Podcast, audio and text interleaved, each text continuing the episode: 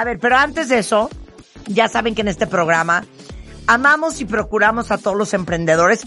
Ahí viene el Enchúlame el Changarro. Exacto. eh, Women's Business Edition, patrocinado por HSBC. Exactamente. Y Mujeres al Mundo. Que ya lanzamos el Bueno. lunes, métanse a la página en chumlamencharro.com.mx, tienen Sí. hasta el 21 de octubre. Al rato les explico bien cómo se van a registrar. Pero todos los emprendedores allá afuera, eh, fíjense que FedEx, más allá de ser no solamente un proveedor de logística, también es un aliado de las micro, pequeñas y medianas empresas.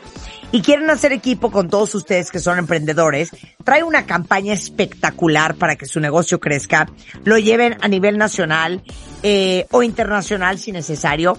Ahorita FedEx tiene envíos nacionales desde 109 pesos, áreas extendidas sin cargo adicional, cargo por combustible incluido y la garantía de que se les regrese su dinero si su envío, cosa que es muy raro que pase, no llegará a tiempo. Lo único que tienen que hacer es entrar a fedex.com, diagonal doméstico, llenar el formulario para abrir su cuenta. Con esto van a poder disfrutar de todos estos beneficios y ahora sí que pues ya no hay excusa que esperan para llevar su negocio al siguiente nivel y sobre todo para darle a sus clientes un customer service espectacular. En cuenta bien, ya volvemos. Síguenos en Instagram. Marta de Baile. No te pierdas lo mejor de Marta de Baile, dentro y fuera de la cabina. Marta de Baile 2022. Estamos de regreso.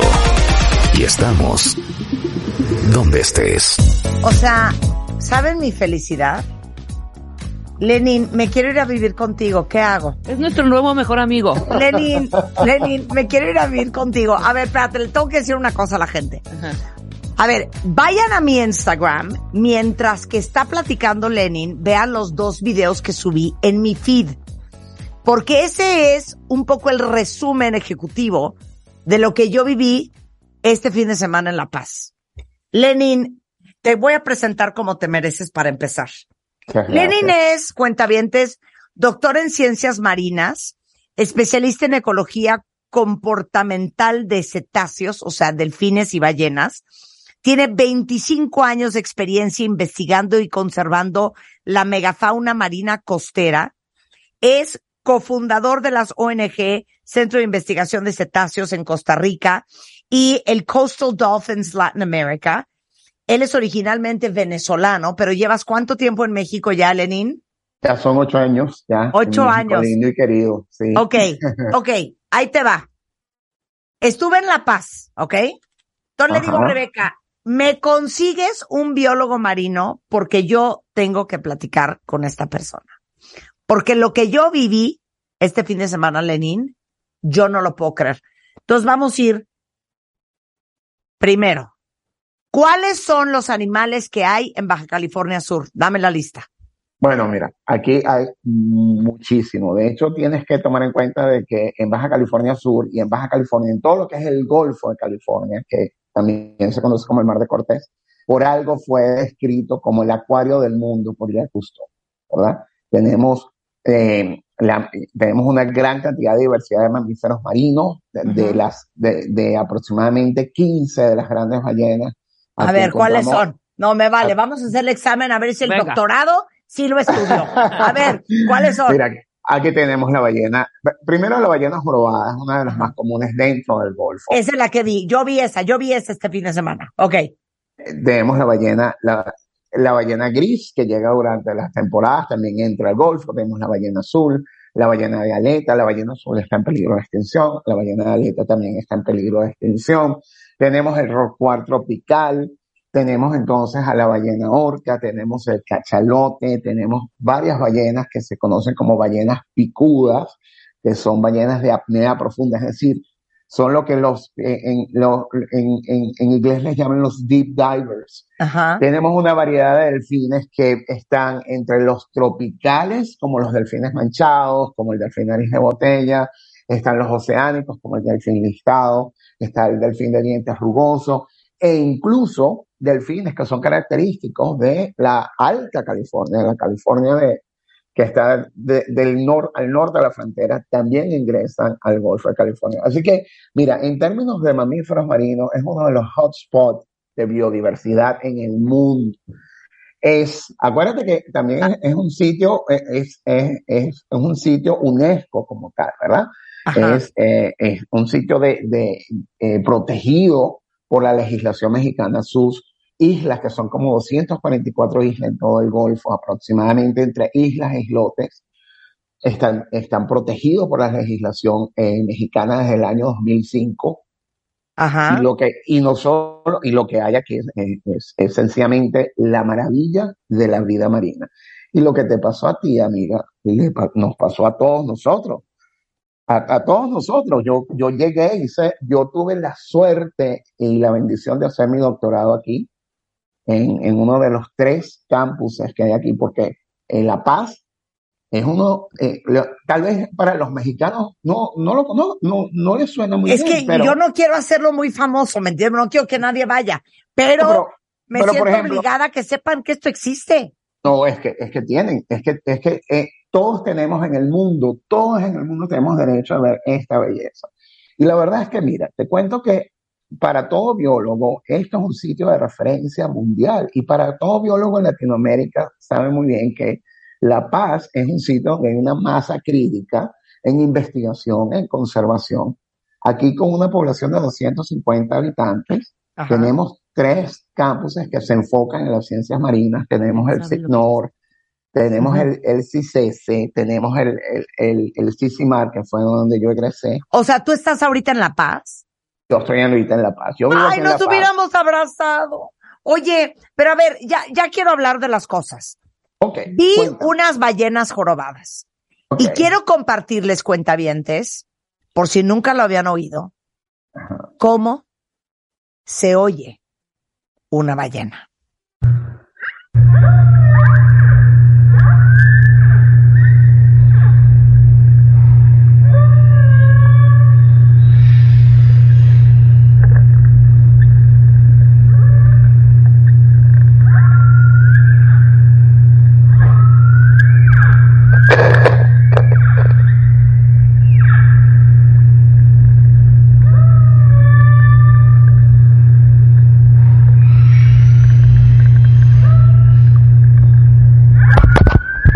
Entonces ustedes estudian cómo se comportan, cómo se comunican, qué está diciendo y qué ballena es.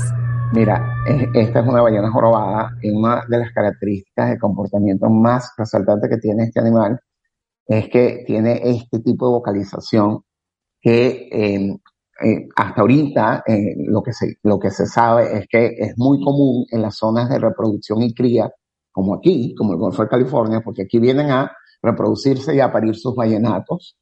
Y eh, eh, hasta ahorita lo que se tiene como conocimiento común en ciencia es que los machos utilizan este canto como una especie de ritual eh, que se está dando en las zonas de reproducción. También se sabe que cantan en, en el norte donde se alimentan, incluso a lo largo de la migración. Aquí lo importante es que es una de las vocalizaciones más complejas, ¿verdad? Y más elaboradas de todos los mamíferos. Se con- tiene estructura. Cada, cada sonido que tú estás oyendo es una unidad. Las unidades forman frases. Las frases forman un tema y varios temas forman una canción. Y es uno de los sonidos más increíbles que tú puedes escuchar aquí en vida silvestre. O sea, pero Este- literal está cantando Está cantando. Es, se, se, se denomina una canción. para Así parear. es. Para aparearse, para enamorar a la hembra, para decir, mira que, mira mi canto y, y mira qué bien están mis genes porque mi canción es muy elaborada. Me y- quiero matar, me quiero matar, me quiero ahogar en el mar. Y de lo que me te voy, a, estás diciendo. te voy a decir algo, algo bien curioso. Es una de las pruebas de revolución cultural en el mundo animal. Y eso se comprobó en el, en el 2000 y en 1999 en Australia, porque los machos que cantan en la costa oeste de Australia, uno de esos machos se fue a la costa este. Y los machos de la costa este empezaron a cantar el tema de la costa oeste. Es decir, es una tradición que se transmite de pares, ¿ok? Es una transmisión horizontal de cultura. No, es un, es un mundo fascinante. Ahora, Y cuéntale a Paz- todos. ¿eh, Aquí en La Paz lo tienen todos, todos, todos pueden venir aquí a La Paz y lo pueden vivir, lo pueden, lo, lo pueden experimentar. Ahora, los, sí. eh, la- las hembras no cantan, solo cantan los machos.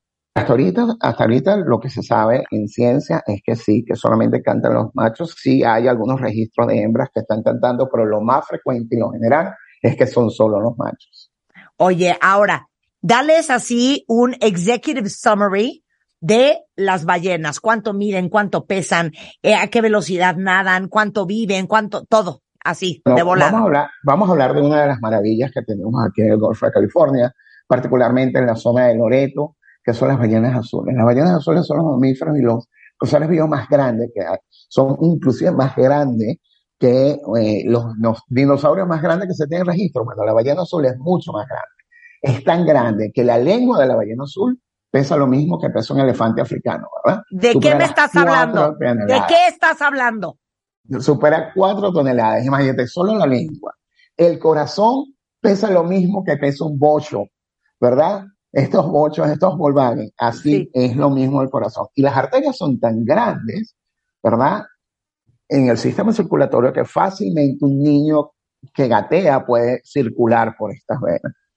Con la ballena jorobada, por ejemplo, eh, ayer estaba hablando con, con gente de tu equipo y me decía, pero bueno, ¿qué, Cuéntame algo de la ballena jorobada, aparte de lo de las canciones y que son súper acrobáticas. Bueno, te puedo dar una referencia. Cierra tu puño, cierra tu puño ahorita. Cuando cierras tu puño, estás viendo el tamaño del ojo de la ballena jorobada. Y si lo No comparas con el tamaño de tu ojo, te das cuenta de la dimensión de estos animales. Y lo increíble de todo esto es que estos animales son indicadores de la salud de nuestro ecosistema. Nosotros sabemos que mientras ellas sigan llegando aquí, es porque tenemos condiciones apropiadas para que estos mamíferos hagan una migración desde sus zonas de alimentación hasta sus zonas de reproducción que están aquí en las costas de México. Y sí, mira, eh, esta, esta fauna marina está siendo notablemente afectada por mucho de lo que nosotros estamos haciendo, Ay, por el cambio matar, climático. Me quiero matar. Sin embargo, bueno, hay que decir que en México es uno de los países punteros en la producción científica con cetáceos, al menos en Latinoamérica. Es el país de mayor producción eh, en ciencias de cetáceos en Latinoamérica. Y esta, esta información científica siempre se pone um, a la disposición de los tomadores de decisiones en el gobierno para que se haga una, una, un, un resguardo efectivo de este tesoro natural que Mira, yo te voy a decir una cosa, lo voy- te lo voy a decir y te lo voy a decir de frente. Me impresionó mucho los, o sea, vi tres barcos en cuatro días. No vi gente. O sea, no ven ustedes, como les dije, cuentavientes, hieleras en las playas, botellas de cerveza, un, un paraguas, nada, nada, nada, nada. Me impresionó lo cuidado que lo vi. Y la verdad es que en México somos expertos también en destruir todo. Tal es el caso de Tulum, tal es el caso de Playa Todo. del Carmen, o sea, somos, tal es el caso del centro histórico de la Ciudad de México. Somos especialistas en no cuidar las cosas. Me impresionó lo bien cuidado que estaba. Porque Sí. y ahorita vamos a hablar de las focas y los leones marinos. Cuando nos acercamos a unas piedras donde habían muchas focas y leones marinos, Eso es San Rafaelito, seguro. Ah, Ran Rafaelito, eh, nos dijeron eh, el capitán del barco, muy, un hombre muy respetuoso, y todos nosotros, eh, de- del mar, eh, nos dijo, eh, no se pueden bajar. Y nosotros, Ajá. ¿por? Porque si ustedes no tienen, per- o sea, si no tenemos permiso y no tenemos guía, no nos podemos bajar Así es. y no nos Así es. bajamos. Entonces me, me, me dio mucho gusto. Pero a ver, ¿cuánto mide una ballena? ¿Cuánto pesa una ballena? ¿A qué velocidad nada una ballena? Y por último, la ballena y el barco, o la ballena y la lancha. ¿Cómo lo viven ellos? Bueno, mira, una ballena, eh, la ballena azul, por ejemplo, eh, puede superar los 30 metros, en promedio están en los 27 metros, eso es, por ejemplo, dos Airbus juntos. Dos aviones. Airbus juntos. Ajá. Exacto. ¿Qué cosa? Eh, supera las 100 toneladas de peso, ¿ok? Eso es aproximadamente, eh, si, si, si haces un cálculo rápido, son aproximadamente 20 elefantes africanos puestos unos encima del otro, ¿verdad? Ya te dije la dimensión de la lengua, solo la lengua pesa más de 4 toneladas aproximadamente. Eh, la ballena jorobada, eh, la- las hembras llegan a medir aproximadamente entre 14 y 15 metros, los machos superan los 13 metros, ¿verdad? Pesan 40 toneladas las hembras, eh, los machos están cerca de ese peso. En, el, en, el, en las grandes ballenas, las, las hembras tienden a ser mucho más grandes o ligeramente más grandes porque ellas tienen que llevar un ballenato en su vientre. Sí. Y eso es un vallenato bien grandote. Es Sí. un bebé muy, muy grande. Entonces necesitan el espacio. Eh, mira, la, la diversidad aquí es, es fundamental. Eh, de hecho, es el símbolo de la paz. La paz, si, te, si, si cuando entras del aeropuerto hacia La Paz vas a ver la cola de la ballena, pero también en esa cola de la ballena se dibuja la paloma de la paz. Sí. Y por algo es, es eso. Toma en cuenta que nosotros somos bendecidos en México al tener las lagunas protegidas donde se reproduce, por ejemplo, la ballena gris. La ballena gris hace la migración más larga de todos los mamíferos marinos. Hay un registro de una ballena gris que emigró desde las islas Sajalin en Rusia hasta Cabo San Lucas. Imagínate, fueron 16 mil kilómetros de ida y vuelta. Básicamente cruzó desde el, de- cruzó todo la- lo que es el Pacífico. Oye, ¿y y a qué velocidad nadan? Mira, eh, eh, depende. La, la ballena azul es muy, muy rápida. Es muy, muy rápida. Puede superar los 30 kilómetros por hora, ¿verdad? Aproximadamente supera las, eh, las 20 millas náuticas. La ballena jorobada eh, puede también desarrollar velocidades importantes, pero generalmente cuando, cuando están en grupos y cuando tienes madres y crías, nada mucho más lento. No supera los 5 nudos, ¿verdad? Algo así como los 10 kilómetros. Eh, tienes que, eh, tenemos que recordar que estos son mamíferos, es decir, ellos respiran aire, igual que respiramos nosotros. Así que ellos tienen que subir a la superficie a respirar aire. Lo que nosotros vemos, que llamamos que botan agua, agua por el espiráculo. Realmente eso es la, la condensación del vapor, porque lo que están es exhalando. Eh, ¿Cómo se llama? Igual. El hoyo que tienen en la cabeza, se llama espiráculo. espiráculo. Sí, Y entonces cuando sacan ese chorro que puede medir casi tres metros, ¿qué es? Sí. Eso es la ballena Ah. exhalando. Exhalando. Y acuérdate que la, la temperatura interna de la ballena es mucho más cálida que la del ambiente. Entonces, cuando exhala, se condensa ese vapor que ella está eh, soltando y, y por eso nos da la impresión de que está botando agua. Realmente es vapor de agua que se condensa. Oye, y otra, otra cosa que te quería preguntar. A ver, ¿Por qué las ballenas brincan? mira, eh, las ballenas jorobadas son particularmente de las más acrobáticas. Es una manera de ellos transmitir el mensaje, sobre todo en época de reproducción. So- eh, levantar 40 toneladas de, de- del agua, ¿ok? Hacia la superficie del agua requiere de mucha energía. Y ese gasto energético lo que dice es, mis genes son poderosos, estoy saludable. Y ese tipo de, eh, de exuberancia que ves mucho en la época de reproducción da ese mensaje. También hay varias teorías que nos dicen de que también es una forma de comunicación, porque al caer a la, la ballena al agua se forma un sonido de percusión que es de baja frecuencia y que viaja muy lejos, ¿verdad? Y pudiese eh, haber algún tipo de comunicación también que no es una comunicación vocal, si así se quiere. O sea, cada vez que ustedes ven una ballena saltando, es porque está demostrando, así como el pavo real abre sus plumas para enseñar que está al tiro, así como las mujeres caminamos y contoneamos las caderas para enseñar que estas caderas pueden cargar a un bebé, igual la ballena. Entonces, por eso brincan. No es que estén jugando. Mira, no podemos negar de que hay un gozo, hay un juego y en los juveniles sobre todo, esta es una práctica que precisamente es conducta imitativa de los adultos, ¿verdad? Los- las crías y los juveniles lo hacen y es una manera también, primero de ellos, ejercitar, ¿verdad? Esa energía que requieren para levantar ese tonelaje fuera del agua y luego es parte también de su aprendizaje de cómo son las ballenas silvestres. Claro, oye, y perdón, porque nunca he visto lo que pasa antes del brinco abajo del agua. O sea, es como nosotros que corremos y nos impulsamos y brincamos ¿Ellos nadan y brincan o cómo es? Sí, toma en cuenta que ellos tienen una aleta caudal, ¿verdad? Esa aletota, ¿verdad? Que eh, puede tener una, un, un promedio, en la ballena azul, el, el, como la longitud de esa aleta alcanza inclusive hasta los 5 metros, ¿verdad? En la ballena jorobada puede alcanzar aproximadamente entre los, los, los 3 y 4 metros. Eso le da un impulso, un impulso importante, y toda la zona de la cola es una zona en donde hay una, una muscularidad importante que les da ese impulso para levantarse fuera del agua. Y sí, es tomar un impulso y salir y ser súper exuberantes. No sé si te fijaste que una de las esculturas más hermosas que tenemos en el malecón, ¿verdad? Es precisamente eh, haciéndole ese homenaje a lo acrobático de nuestras ballenas jorobadas.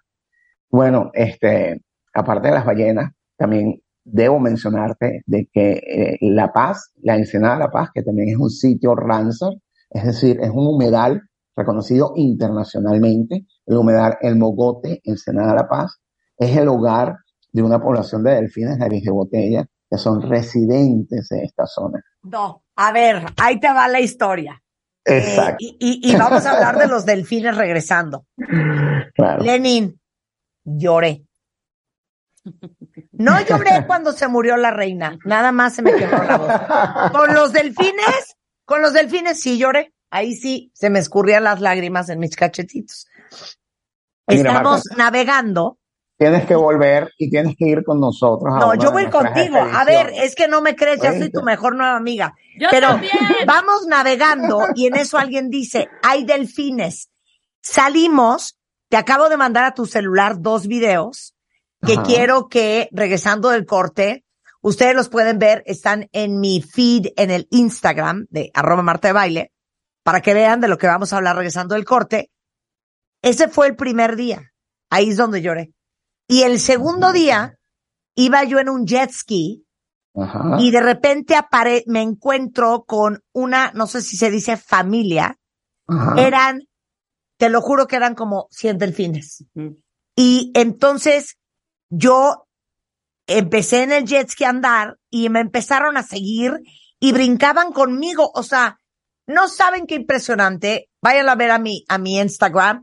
Regresando del corte, Lenin, que es experto también en delfines, nos va a decir qué delfines son, por qué brincan los delfines, por qué les, por qué siguen a los barcos y a los jet skis y cualquier vehículo en movimiento. Exacto. ¿Qué onda con la vibración? ¿Por qué brincan? ¿Están jugando? Que te cuente la historia también de la delfín hembra, No.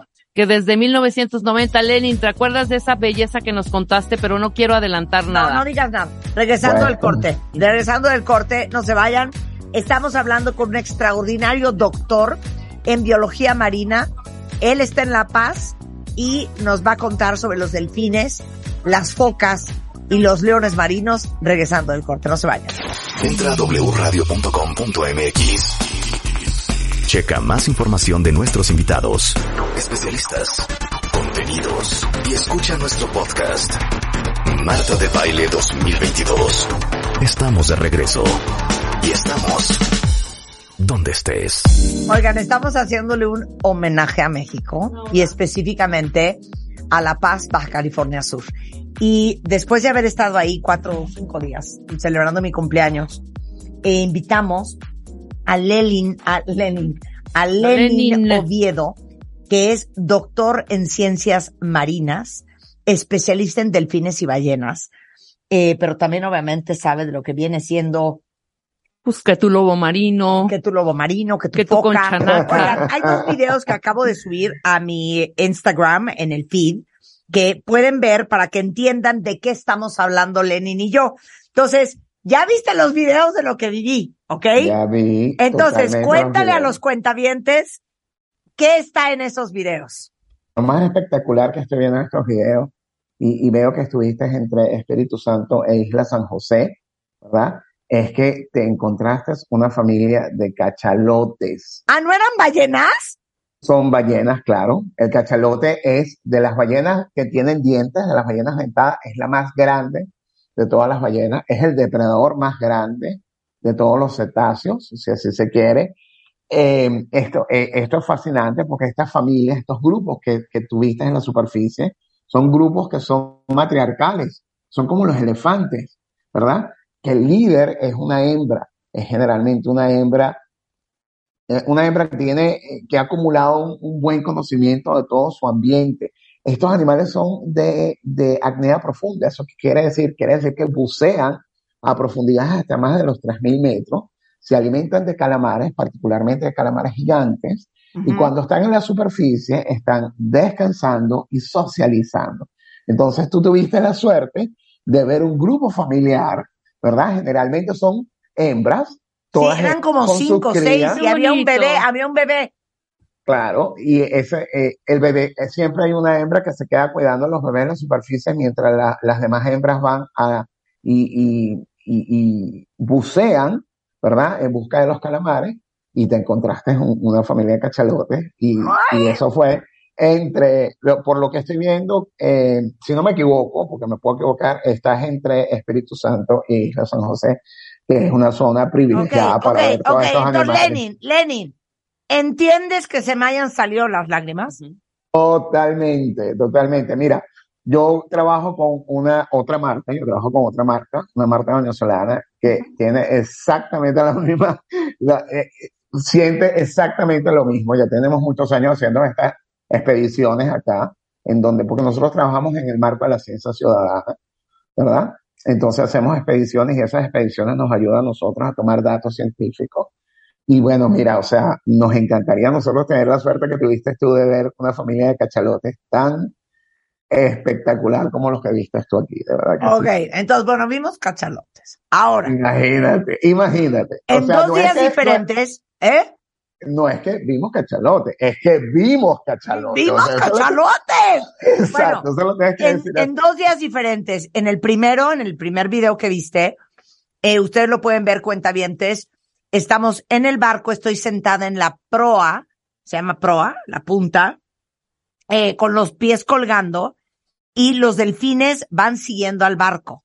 Entonces, Sí. explica qué delfines, por qué siguen los barcos, por qué brincan. O sea, van a ver lo espectacular que está el video. Ok, explica. Sí, eh, ese video, fíjate, tenemos que entender algo primeramente, ¿verdad? Así como nosotros, lo- eh, los seres humanos, tenemos razas, ¿verdad? También en el mundo animal, en vida silvestre, también tenemos razas que se llaman razas ecológicas, ¿verdad? Eh, científicamente les llamamos ecotipos, pero le podemos llamar razas ecológicas. Y lo que tuviste fue la raza ecológica oceánica del delfín nariz de botella, que aquí en México se le llama tursión, ¿viste? Tursiones oceánicos, ¿verdad? Así como tenemos tursiones oceánicos, tenemos los tursiones costeros, que son los que están aquí en la Ensenada de La Paz.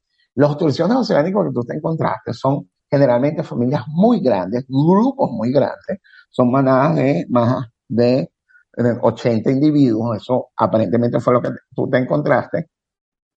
Y lo que estoy viendo aquí es que efectivamente eh, en el barco y cuando estuviste en el jet ski, ¿verdad? Como cuando tú avanzas en el jet ski o en cualquier embarcación, estás trasladando agua, produces una ola de presión que ellos utilizan, ¿verdad?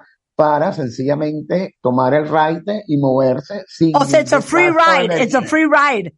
Totalmente, a free ride, sin gasto, sin gasto alguno de energía, ¿verdad?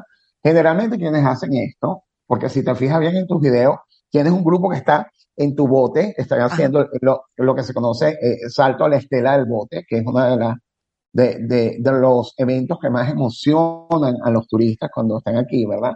Generalmente estos son individuos juveniles, ¿verdad? Son los adolescentes, los juveniles, y vas a saltan. ver que hay un grupo que se permanece así como en la periferia, ¿verdad? Se ve muy claro en tu video que hay un grupo en la periferia, generalmente esos son los adultos, ¿verdad? Y los juveniles están saltando y están haciendo cualquier cantidad de, de, de acrobacias exuberantes. A ver, Este- paréntesis, ¿por qué brinca un delfín? Le- Leí en, un, en una página en Google, because they can. ¿Por qué brincan? Porque pueden. No, ¿por qué brinca No. el delfín? Mira, ok, cuando, cuando ellos están en, en, en condiciones naturales, vamos a quitarte de ahí, vamos a sacarte de esa ecuación, ¿verdad? Y tú ves, ellos están, por ejemplo, eh, buscando presas o están eh, cazando o están socializando y ellos empiezan a brincar, ese tipo de brinco también es un sistema de comunicación, es una comunicación no vocal, porque como te dije anteriormente, cuando ese delfín brinca y aterriza al agua, se produce un sonido muy fuerte. Acuérdate que en el agua el sonido viaja mucho más rápido de lo que viaja en el aire y es una forma de comunicar. ¿Qué están comunicando? Mira, puede ser varios, varios mensajes. Puede ser, encontramos presas, aquí hay suficientes sardinas, acérquense por acá, ocupamos ayuda para poder capturar todas estas sardinas. Es todo un sistema de comunicación. En la época de reproducción también se da que eh, precisamente porque los delfines se organizan en grupos, ¿sabes? Tienes grupos que son maternos, tienes grupos que son de machos solteros, ¿verdad? Yo les llamo eh, la, la, banda de los hermanos, the Bands of Brothers, ¿verdad? Estos Bands of Brothers son estos machos que lo que están es haciendo desastre por todos lados. Y generalmente en la época de reproducción también ves este tipo de exuberancia así de machos que van saltando y machos que están demostrando lo que te dije anteriormente. Es que tienes que, hay que entender, tenemos que entender que eh, sacar fuera del agua toda esta cantidad de masa corporal que tienen ellos, lo que dice es que son animales que están muy sanos, que son animales que genéticamente están en, en su prime, están en, su, en su tope, y esto es una manera sencillamente de eh, hacerse publicidad y decir, mira, estoy en todo. Lo traigo todo, lo traigo todo. Oye, entonces siguen a los barcos porque es como, ahora sí que es, es, el ride, porque tú estás haciendo la, la ola eh, natural en el agua y entonces pues ellos ahora sí que se trepan, es su Uber, por eso les da tanta felicidad. Pero yo hasta sentía que estaban como jugando con nosotros. Por supuesto, es que no, podemos... Y ellos me seguían. No podemos descartar eso. O sea, no podemos descartar, sobre todo porque son individuos juveniles, son individuos que están aprendiendo a lo que es ser un delfín silvestre y, no podemos negar de, que, de que puede haber juego. Acuérdate que el juego en individuos subadultos, en los individuos no maduros, es parte del aprendizaje de cómo sobrevivir en vida silvestre. Entonces no podemos descartar que sea, que sea juego. Claro. desde el punto de vista científico, eh, tratamos de hacer todo lo posible por evitar establecer paralelos que antropomorfizan estos animales. ¿ok? Tratamos de no no ponerlos desde el punto de vista del hombre. Sin embargo, hay comparaciones que, que yo siento de que pueden transmitir un mensaje y sobre todo eh, nos ayudan a, a, a, transmitir ese mensaje que va desde la ciencia al ciudadano común y que puede eh, causar ese link importante porque cuando aprendes, cuando lo, cuando sabes de ello, los aprecias y es, y es ahí cuando empiezas a cuidarlos. Claro. Oye, eh, quieren, eh, a lo mejor ustedes se quedaron en cómo sonaba Flipper. ¿No? ¿Se acuerdan de esa serie de televisión de los setentas? Ponla, pon, ese sonido que es voiceover. Eh, algo que descubrimos el otro día es que el, el canto de Flipper en esa serie era una cucaburra, no era un delfín, ¿no? Entonces, ahorita les vamos a enseñar cómo se oye un delfín. Lo que pasa es que seguramente los productores dijeron, no, pues esto está más sexy la voz de una a ver, Pon, lo que, no es. A ver, pon lo que no es. Ok, eso no es un delfín, ¿verdad, Lenny? No, no, definitivamente no. A ver, otra vez, este, ponlo otra vez. De hecho, de hecho, a mí me parece que es mucho más bonito el sonido real de los delfines que, que eso, ¿verdad? Tengo, tengo que, tengo que decirte algo. Primero que todo, me alegra de que tienes una referencia de Flipper, porque en estos tiempos, cuando yo hablo y quiero comunicar sobre delfines y digo flipper, se me quedan viendo como de qué estás hablando. Sí, claro, claro. Es que no, no tuvieron infancia como nosotros, Lenín. Me, alegra, que, que, que, que, tengamos esa referencia de flipper. Okay. Fíjate que, que los sonidos de los delfines son mucho más complejos y mucho más ricos que eso que está ahí. Claro, tenemos el audio. ¿Quieren escuchar un delfín? ¿De verdad?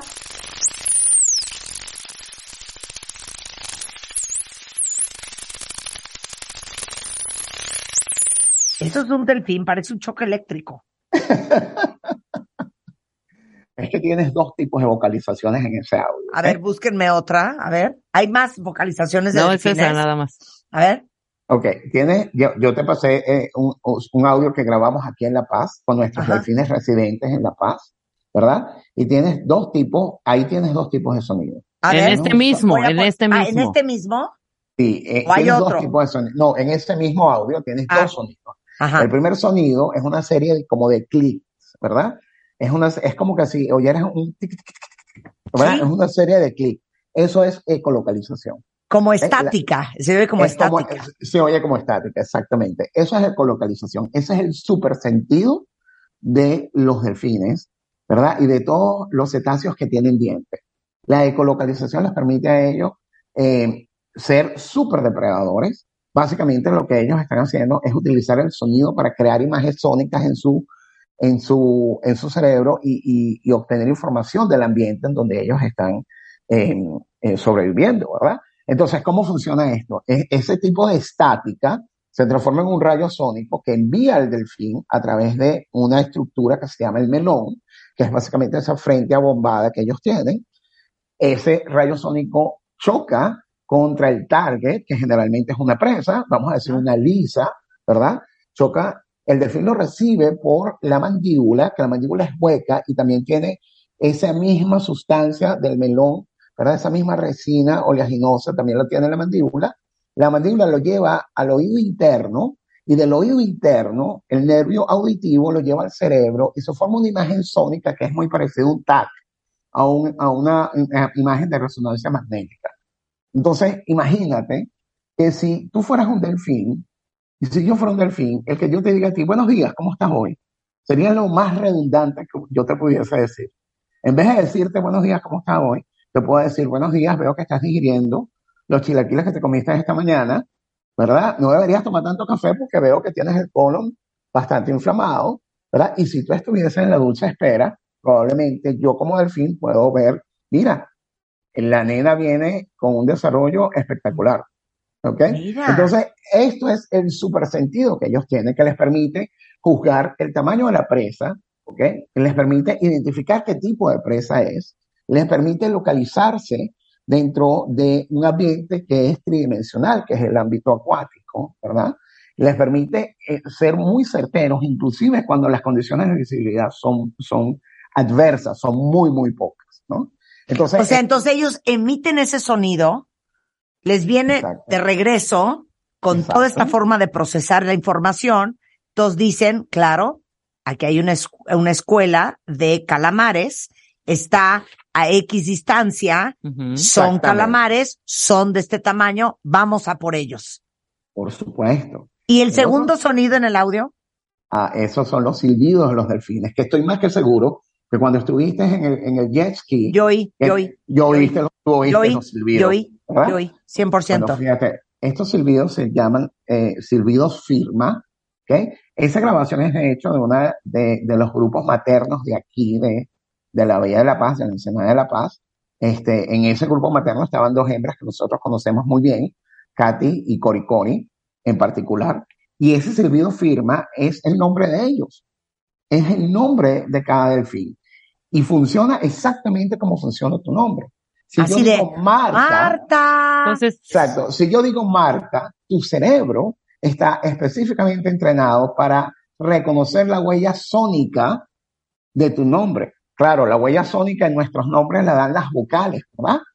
Pero nuestro cerebro está automáticamente entrenado para reconocer esa, esa huella sónica.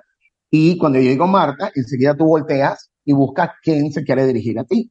Es el mismo principio con los delfines. Ellos ¿Qué? tienen ¿Se este están de- hablando? se están, eh, ellos se dicen el nombre, se comunican entre sí. De hecho, lo primero que aprende el bebé es el silbido firma de su mamá, de su madre. Pero y entonces- eventualmente el bebé desarrolla su propio silbido firma. Por eso, pero entonces, el bebé se aprende el de su mamá, entonces cuando su mamá dice su nombre, el bebé sabe dónde está su mamá. Exacto. Me quiero aventar por la ventana. Ahora sí ya me voy a matar. ponlo otra vez. Ahora sí ya me voy a matar. Pon el sonido. A ver.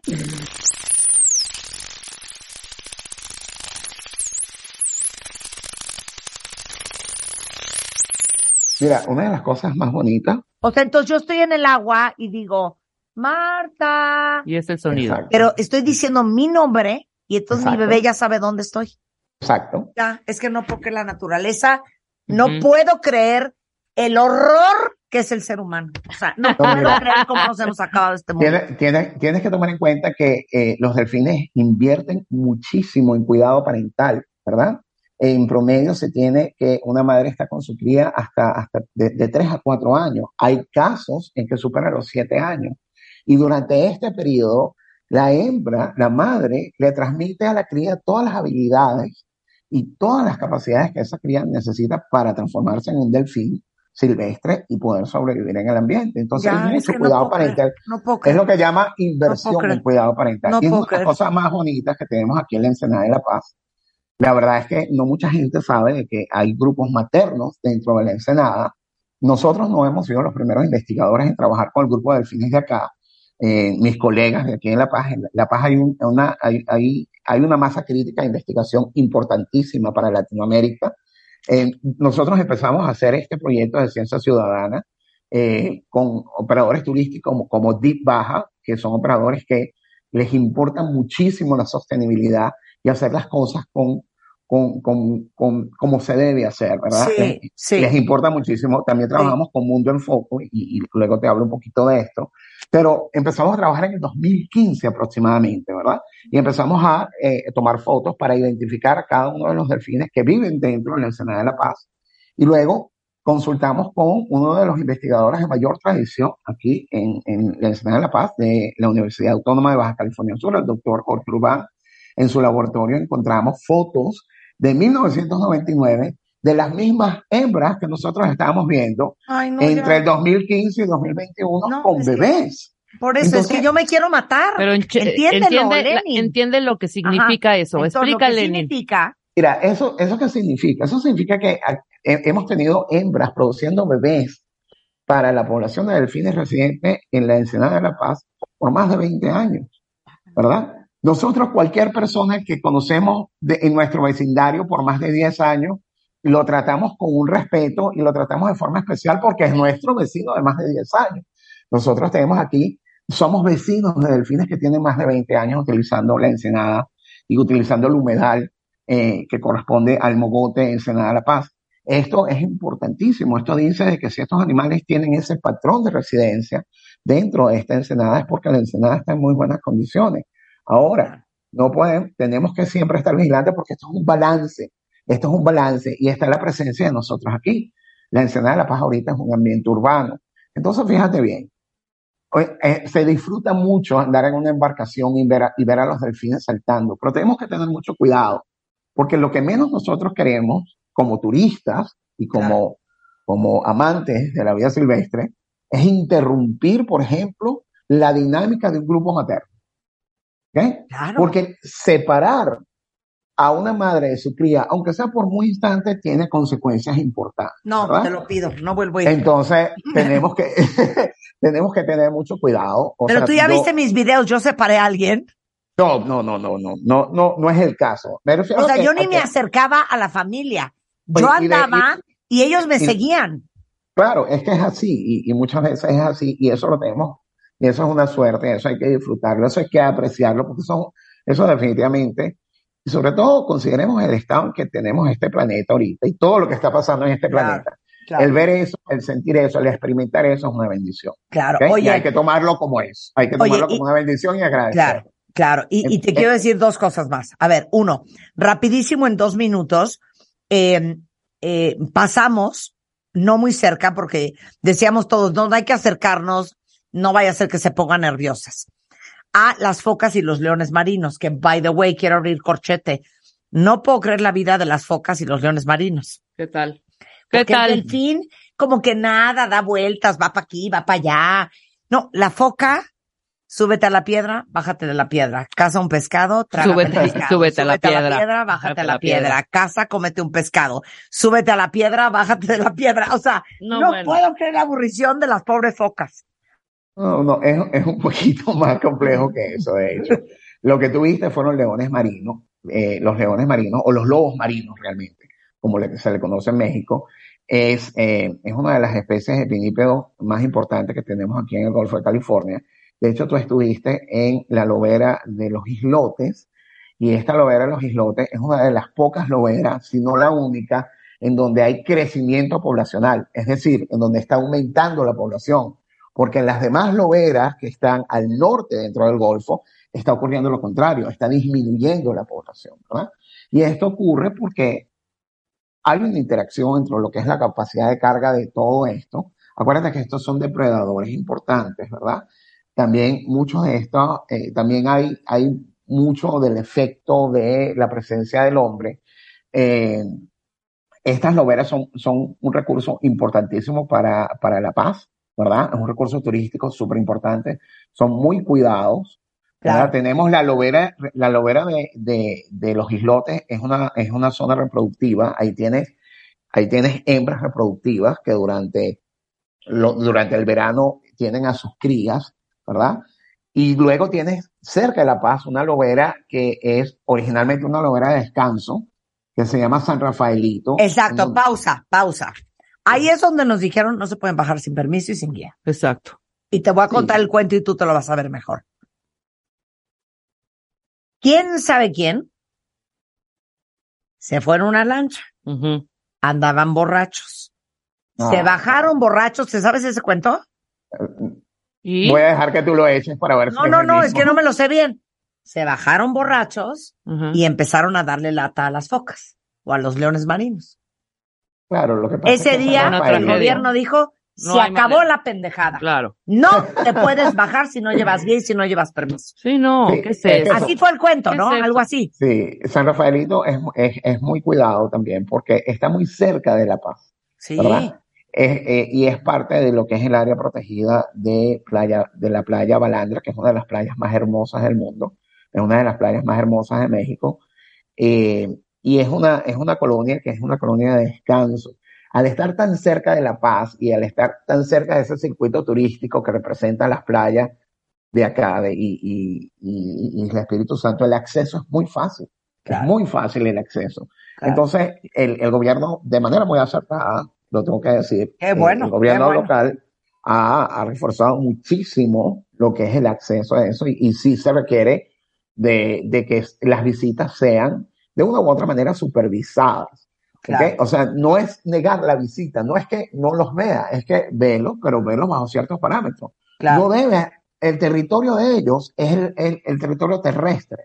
Si Claro. tú te bajas en ese territorio terrestre, estás, estás transgrediendo. Claro. invadiendo su territorio. Por eso es que siempre nosotros debemos mantenernos en el agua y a cierta distancia de ese territorio terrestre. Entonces, muchas veces, para un turista inexperto, no sabe esto y probablemente quiere, se acerca más de lo debido. E incluso puede- han, han habido accidentes, han habido ataques, Pues ¿verdad? sí. De machos dominantes o, o- o que, que han mordido gente porque se acercan demasiado. Claro. La función del guía es precisamente poder explicar esto, porque es que aquí es donde está uno de los elementos claves que nosotros creemos. Nosotros, mira, yo trabajo con, con Mundo en Foco y nosotros organizamos expediciones para expediciones que, que tienen un contenido científico y un contenido ocasional muy importante. Y la verdad es que eh, el punto no es prohibir, el punto no es negar, porque, vuelvo y te repito, todos tenemos derecho a ver esto. El punto es que entendamos ¿ok? que debemos tener buenas prácticas, debemos tener hasta una etiqueta, ¿verdad? Hay Claro. algo que es muy básico, es Claro. muy, muy básico, ¿ok? Es que tenemos que tener un poquito de sentido común. Si tú eres una, una madre que recién tienes a tu bebé y estás amamantando, lo menos que tú quieres es que tengas a alguien molestándote todo el día encima de. Claro, 100%. Ah, O sea, eso produce una reacción adversa, ¿verdad? Ujú. Tenemos que pensar que es lo mismo. Y muchas veces no estamos conscientes de eso y incurrimos en ese tipo de errores. Si Claro. tú te estás alimentando, Marta, y estás comiendo, lo menos que tú quieres es que alguien se te suba a la mesa y te, te 100%. baile un tablao flamenco, porque Claro. estás comiendo, estás adquiriendo energía. Si nosotros interrumpimos estos episodios, como, lo- como la captura de presas, el consumo de presas en delfines, en los marinos, inclusive, eh, si nosotros inclusive si interrumpimos el descanso, estamos evitando que ellos recuperen energía y lo más 100%. probable es que esto tenga consecuencias a nivel de, de la biología. Nos pasa a nosotros. Si no comemos bien, ¿verdad? Entramos en shock. Si no dormimos Claro. bien, no Claro. funcionamos. Entonces tenemos que tener un poquito de respeto y sentido común. Y yo creo que eh, de verdad que los operadores turísticos en La Paz están en esa onda. Eh, hay, hay mucho interés en la sostenibilidad, hay mucho interés en hacer las cosas bien. Qué Por bueno. supuesto que hay, hay mucho que aprender todavía, todos, y yo me incluyo también, este, como usuario, eh, todos tenemos que aprender mucho de esto. Y no solo es aquí en México, créeme que esto es a nivel mundial. Claro. Eh, yo he tenido la suerte como biólogo de estar en sitios espectaculares y los biólogos tal vez no tenemos el mejor sueldo de todas las profesiones, pero lo que sí te garantizo es que trabajamos en los sitios más espectaculares del planeta. Entonces, Bueno, ¿puedo este, ser tu amiga? por supuesto, y eres ¿Puedo ir contigo a una expedición? Claro que sí. ¿Cuándo, Mira, ¿cuándo salimos? Mira, puedes meterte en Mundo en Foco, se llama así, Mundo en Foco, ¿ok? Mundoenfoco.com. Puedes buscar también nuestras redes sociales, ajá. ahí tienes información. También hacemos streaming. Eh, ujú. ta- también hacemos eh, eh, streaming, tenemos streaming, por ejemplo, cuando hacemos eh, salidas en donde tenemos encuentros con delfines, hacemos fotoidentificación, hacemos streaming y la gente lo puede disfrutar desde, desde lo virtual. Esto, esta modalidad la, la instituimos a partir de lo que fue la pandemia y la verdad que fue excelente.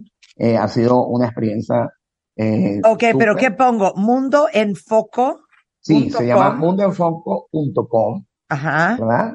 Y Ok. ahí tienes toda la información al respecto y vas a ver fotos que seguro te van a fascinar. Eh, yo comparto estas experiencias con mi colega Marta Reynolds. No, en, en ningún lugar sale mundoenfoco.com. ¿Qué inventas? Sí, te lo voy a mandar, se lo voy a mandar a tu, a tu. Tenemos ver, tus mándamelo, redes en Instagram. Mándamelo. Oye, hacemos parte 2 de esta conversación. Totalmente. Ya Para nuestro amigo maridos. Lenin. Vamos a hacer parte 2. ¿Cómo ser un turista en cualquier mar responsable, respetuoso? ¿Ok? Exacto. ¿Ok? Seguro que Vamos sí. a hacer parte 2. Y luego hablamos de otros animales marinos. Qué gusto conocerte. Eh, Lenin Oviedo, no tienes Instagram ni Twitter ni nada. Tengo Instagram, lo que pasa es que yo no uso redes sociales personales, pero los proyectos donde yo trabajo, tengo Ajá. Instagram, el ¿Cuál Instagram de Coastal Dolphin of Latin America, es Ajá. el proyecto eh, de, de CDLA, y tenemos el proyecto en Costa Rica que es Dolphins, eh, Dolphins GD, así, Ok. todo junto, Dolphins Ok. GD, y Perfecto. tenemos también eh, Mundo en Foco, que es la de, la de, Esa ahorita la tuiteamos para ver si- si Sensacional. Ok. Sí. Lenin, te mando un beso. Muchísimas gracias. Qué gusto conocerte.